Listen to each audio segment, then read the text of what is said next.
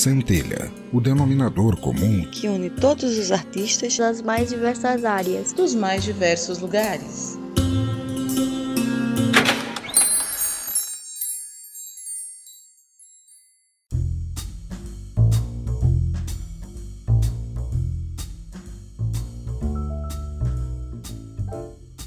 Seja bem-vindo ao meu ateliê. Sou a Condessa Vanora e começa mais um Centelha. Apertem os cintos que o assunto de hoje é longo e tem muita informação. Então, não se desespere para ouvir tudo de uma vez em 3x. Vai no seu tempo e pausando o quanto achar necessário. Alguns dos artistas, influencers e empresas que aderiram a essa nova tecnologia e lucraram alto Grimes, Chris Torres, o criador do Nyan Cat, People, NBA, Taco Bell, Kings of Leon, The Weeknd, Shawn Mendes, Lindsay Lohan, Logan Paul, Jack Dorsey, o CEO do Twitter, Elon Musk, CEO da Tesla, descubra o que é NFT e se essa nova tecnologia tornará todos os artistas milionários no programa de hoje, depois dos recadinhos.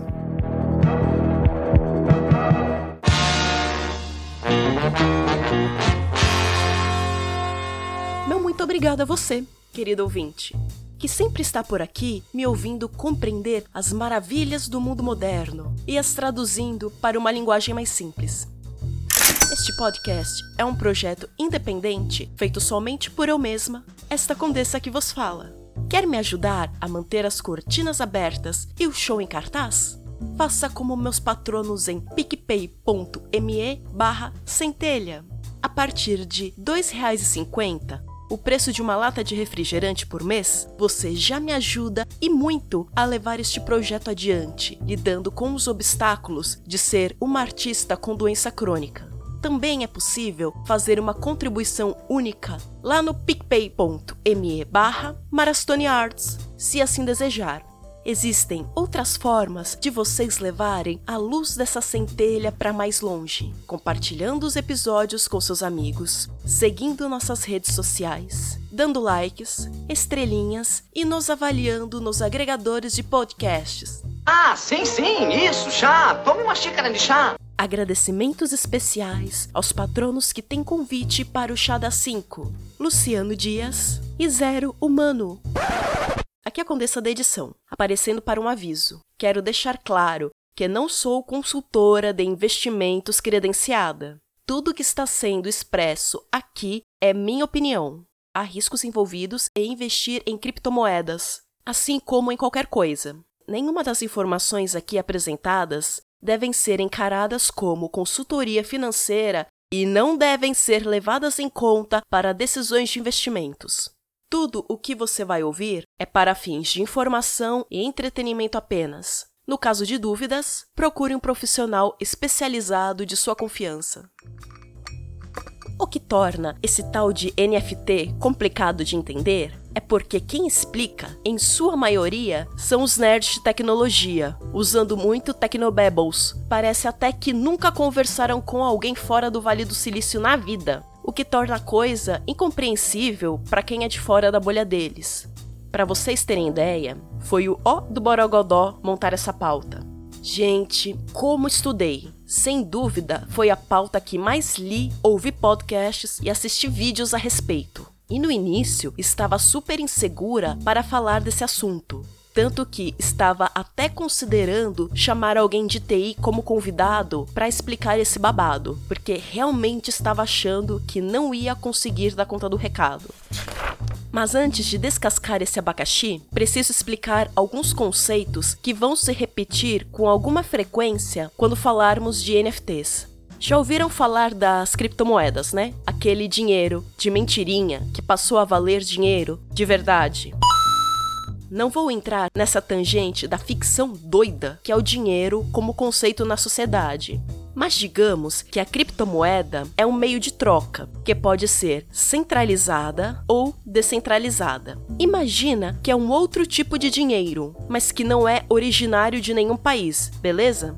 Agora, se não existe uma casa da moeda para essa tal de criptomoeda, o que impede das pessoas fazerem a sua própria La Casa de Papel? Esse é o molho da partisano.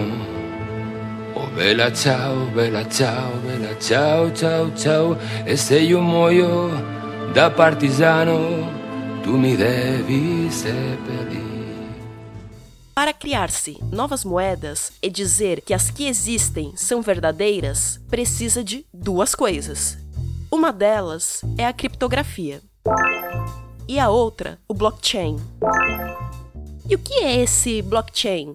Pensa nele como um livro de cartório e que está escrito ali um grande Quem roubou pão na casa do João. Lembra dessa musiquinha de excursão? Então, ali vai estar escrito que a criptomoeda saiu da carteira do João, foi para a carteira da Maria, que comprou algo do Quincas, e agora essa criptomoeda é dele e assim por diante, formando uma linda corrente, cheia de bloquinhos, que são as transações. Essa é a tradução do termo blockchain, blocos encadeados. Mais adiante, quando for falar de impactos ambientais, eu explico como funciona a parte da validação das transações do blockchain. Outro termo que está ligado às moedas em geral é a fungibilidade. O termo tem um jeitão alienígena, mas todos vocês sabem o que é. Se eu pegar uma nota de 200 reais, ir na vendinha aqui da esquina e trocar por duas notas de 100 reais, eu continuo com o mesmo valor de dinheiro, porque as duas notas de 100 e uma nota de 200 valem a mesma coisa. Então, dá para trocar uma pela outra. Isso recebe o nome pomposo de fungibilidade.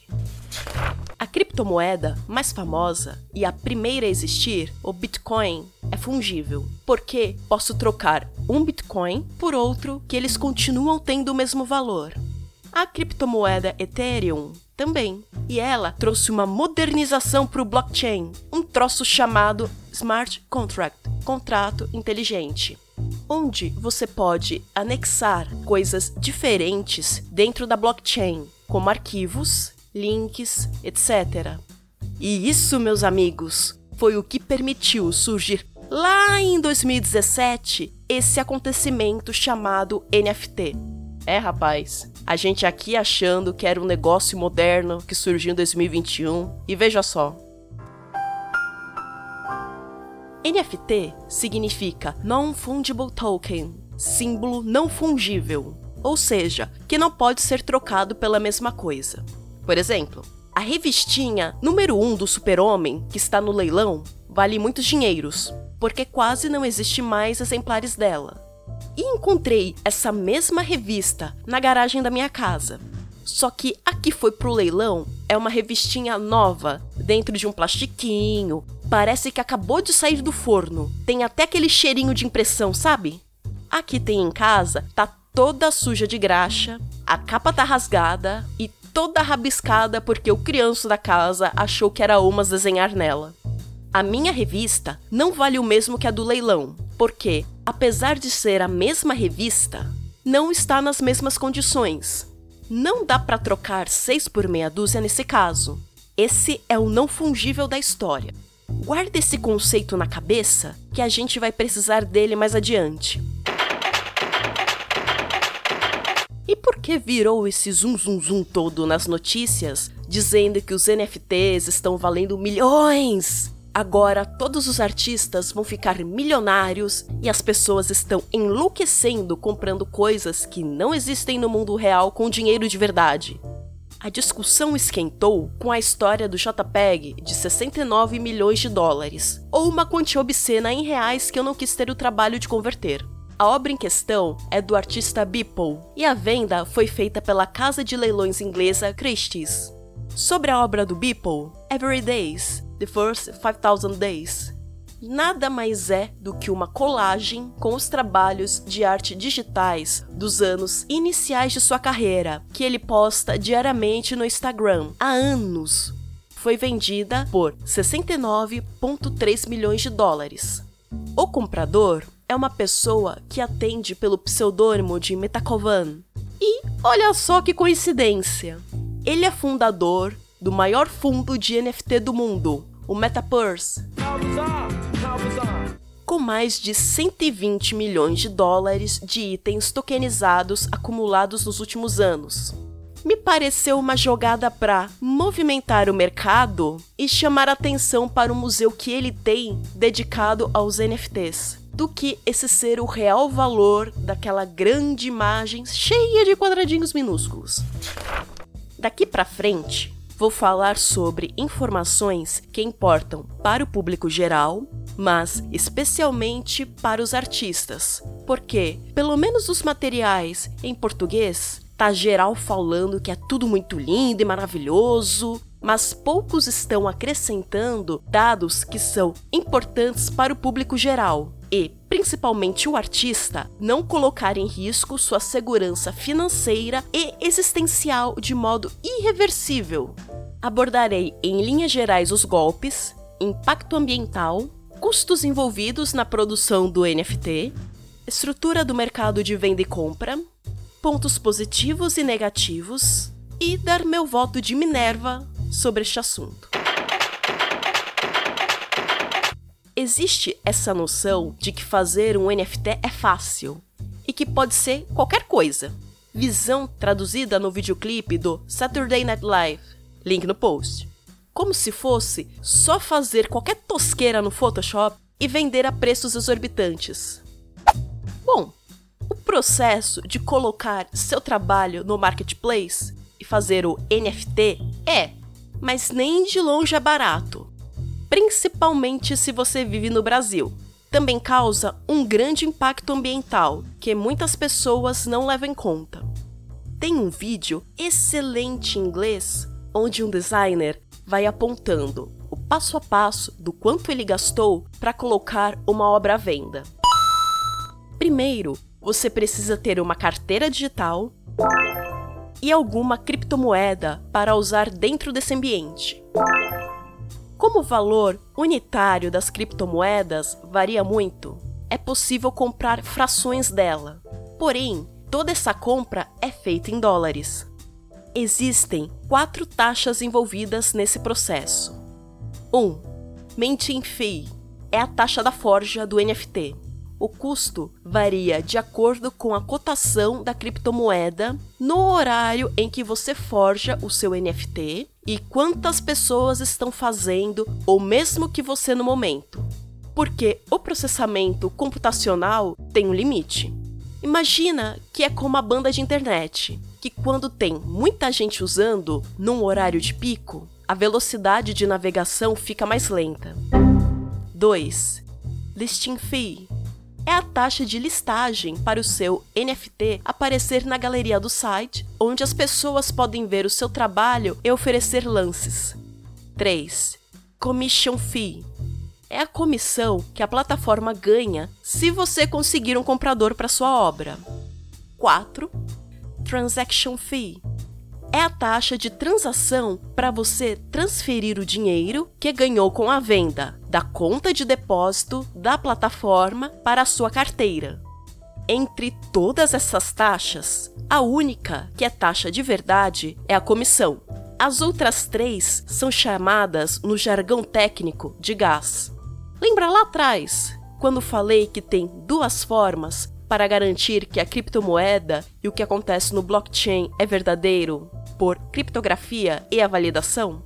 Então, esse gás é o processo de validação, onde computadores fazem contas complicadas para checar se é verdade esse bilhete e gravar essa informação no blockchain.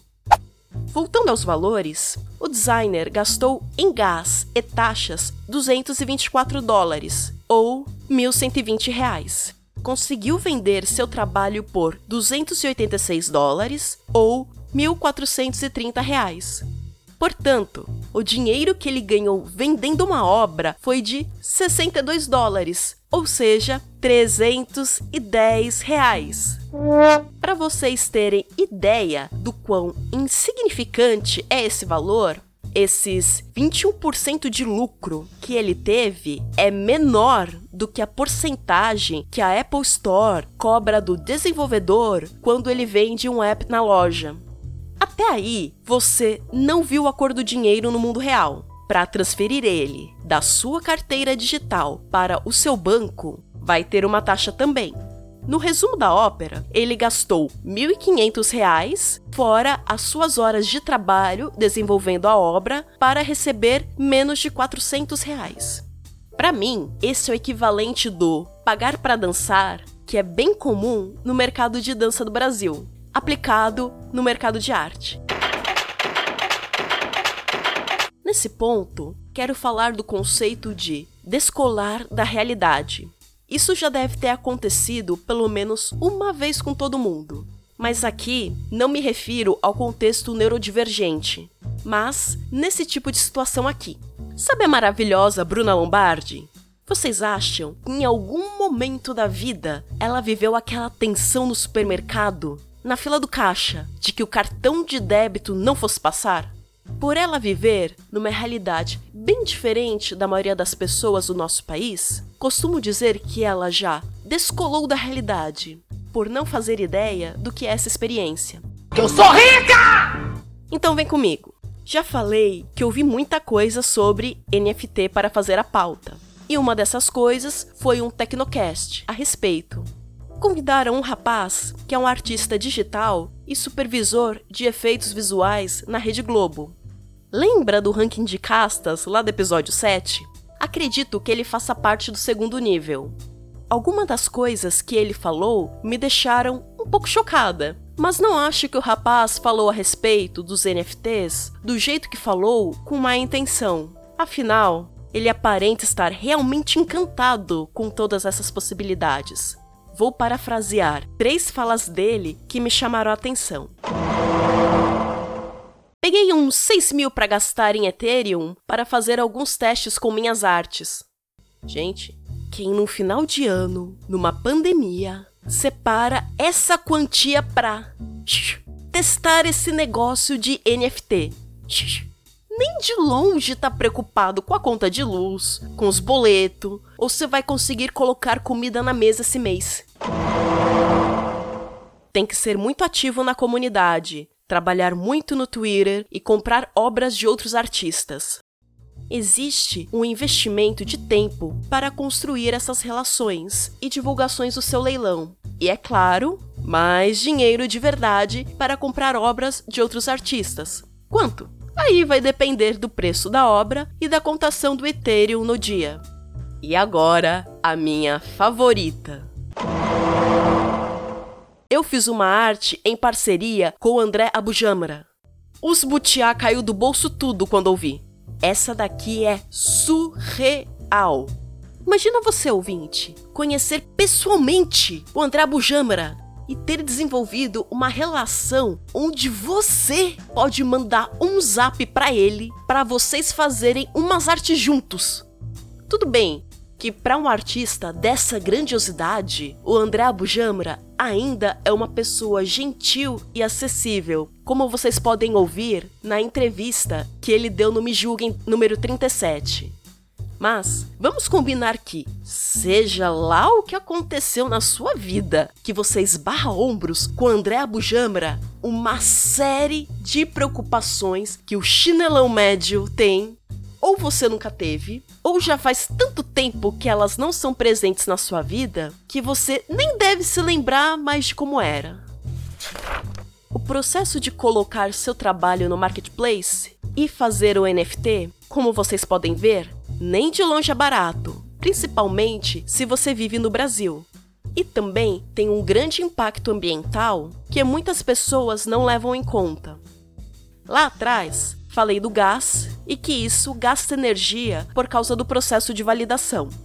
O tipo mais comum de validação hoje em dia, que é a base do blockchain do Ethereum, local onde o NFT surgiu com força, é baseado no Proof of Work, prova de trabalho.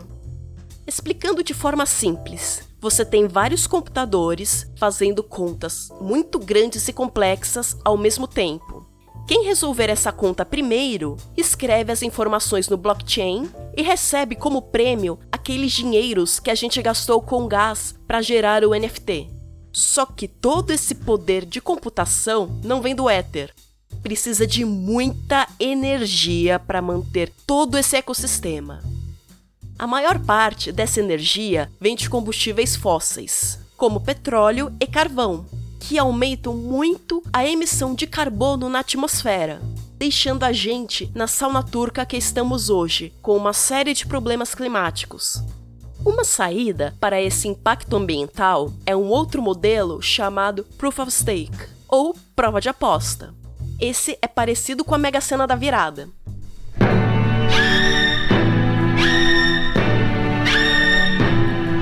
Você aposta suas criptomoedas para ganhar essa forja. O vencedor é escolhido aleatoriamente. E essa única pessoa é que usa o próprio poder computacional para fazer a gravação das informações no blockchain e faturar as taxas da criação do NFT. E, assim como na Mega Sena, quanto mais dinheiro você apostar, maior é a possibilidade de você ganhar. Faz alguns anos que o Ethereum está prometendo mudar de prova de trabalho para prova de aposta. Mas até agora nada acontece feijoada. A criptomoeda Tesos está ganhando destaque entre os criadores de NFT por trabalhar com a Proof of Stake, sendo chamada de uma produção limpa do NFT ou Clean NFT. Sempre onde tem promessa de lucro fácil, vão aparecer os golpistas. Muitos ilustradores famosos começaram a trancar suas contas do Twitter por terem surgido alguns bots ou robozinhos que permitiam pegar o tweet de qualquer pessoa e transformá-lo num NFT apenas citando a arroba do bot e colando o endereço da sua carteira digital no comentário do tweet. Nessa altura do campeonato, muitos desses bots já foram bloqueados pelos artistas ou denunciados ao Twitter. Lógico que problemas com gente roubando sua arte para ganhar uns trocos a mais existe desde que o mundo é mundo.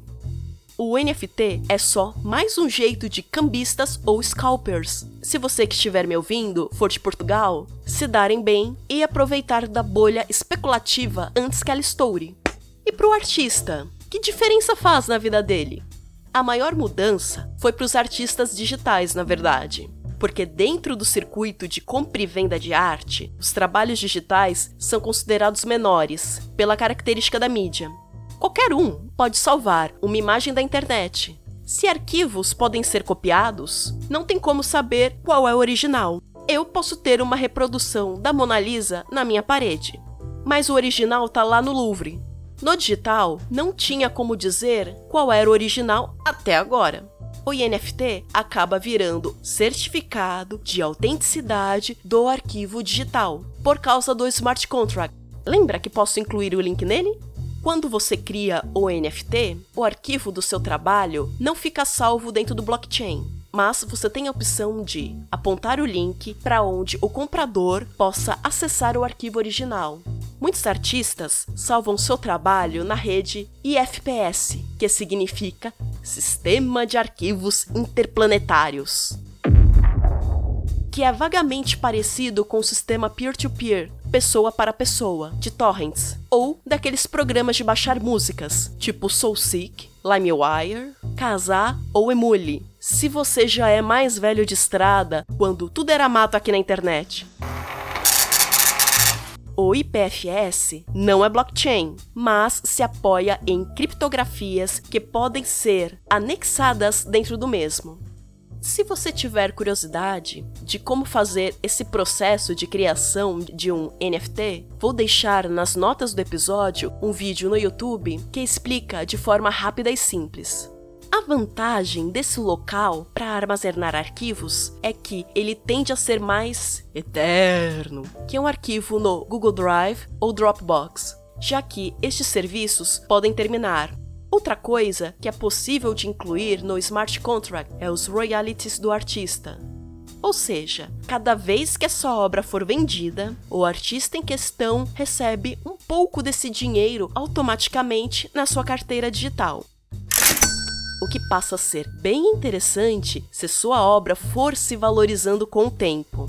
Além do fato de não ter de depender da boa vontade do comprador de te enviar o dinheiro. Can I get an amen? Esse certificado de autenticidade também gera outra coisa que nós humanos adoramos: escassez.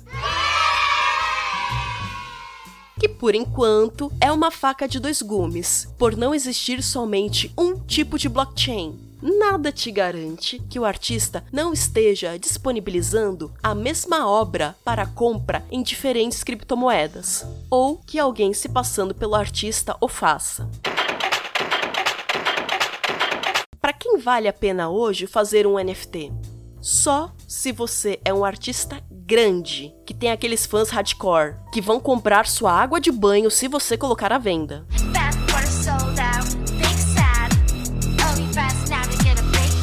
Precisa ser grande nesse nível, ou ter um poder de influência intenso dentro das redes sociais, ou ser uma celebridade, para valer a pena financeiramente. Também saiba que você vai precisar de uma quantidade de dinheiro livre, que você não se importe se não recuperar para começar a testar esse mercado. Além de ser importante vender sua obra a um preço autossuficiente para que seus ganhos não sejam dilapidados pelas taxas. Eu acredito que essa tecnologia veio para ficar, apesar de ainda estar muito crua é uma outra oportunidade para o artista ganhar dinheiro e poder viver do seu trabalho. Mas não tem como ignorar o impacto ambiental horroroso que essa tecnologia causa na atualidade. Minha esperança é que, como essas discussões sobre aquecimento global estão na crista da onda, que surjam mais pressões em cima das cadeias de produção de energia e das criptomoedas para tornar o cenário mais sustentável para o planeta. Eu olho com muita ressalva os argumentos que dizem que NFT é uma forma de libertar o artista do homem do meio na venda de suas obras. Na verdade, você só trocou os peões. O Beeple já era um artista muito famoso antes de vender esse NFT. A Christie's é há pelo menos 200 anos a estrutura de gargalo principal que decide que trabalho de arte vale mais e por qual valor. Quem aconselha as pessoas que têm dinheiro em criptomoeda sobre o que comprar ainda é um grupo pequeno e seleto de consultores de arte que têm os gostos muito parecidos. Nada muito diferente da arte tradicional. O que, na minha visão, como artista, me deixa mais maluca é que, durante boa parte da história, o artista fazia arte para expressar algo muito maior que si próprio, para causar enlevo. A partir dos anos 1980, a arte virou uma mercadoria. Daí, o artista tem que parar de ser artista e ser uma mídia, um produtor de conteúdo para consumo, criar algo para algum público-alvo. A arte hoje em dia não é comprada para ser exposta em museus ou na casa das pessoas. Essa é a minoria delas. A maior parte é comprada como investimento, ficando trancada em depósitos climatizados no exterior, longe dos olhos das pessoas. Achei também esclarecedor um vídeo do Alex Becker, onde ele aborda essa bolha dos NFTs do ponto de vista de alguém que já estava envolvido nesse mercado de blockchain antes dessa loucura toda começar. Outra indicação é o A16Z Podcast, com convidados de dentro do setor de criptomoedas que explicam em grande detalhe não só o que são NFTs, mas como funciona todo o sistema envolvido e, de quebra, desfazem alguns mitos. Eu não vou embarcar nesse carrossel por enquanto.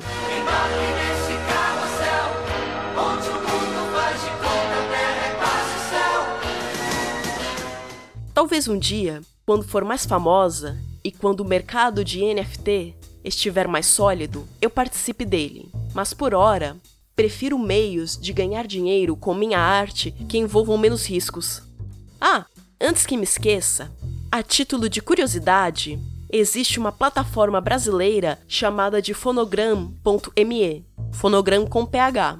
É voltada para NFTs no setor da música. Vou deixar o link dela nas notas do episódio. Assim como de todos os podcasts e vídeos que citei, eu usei como fonte de pesquisa, caso queiram ouvir mais a respeito. Estaremos de volta com um novo episódio mês que vem. Você encontra mais episódios do Centelha de graça no Apple Podcasts, Google Podcasts, Spotify, Deezer e nos demais agregadores de podcasts. Sua avaliação nessas plataformas é muito importante e compartilhar os episódios nas redes sociais possibilita que mais ouvintes conheçam meu trabalho. Me siga no Instagram, arroba centelhacast, e no Twitter, arroba centelha_cast. Sou arroba marastoniarts no Twitter e Instagram mais próximos de você. Participe do nosso grupo no Telegram no t.me barra Me Julguem Podcast. Centelha é uma criação de Condessa Vanora e faz parte da rede de podcasts do Me Julguem Podcast. Você pode colaborar com a existência e continuidade deste projeto em reais no PicPay arroba centelha ou me pagar um café em dólares no ko-fi.com barra Arts. Eu fico por aqui, sou Condessa Vanora, obrigada por sua audiência, até a próxima!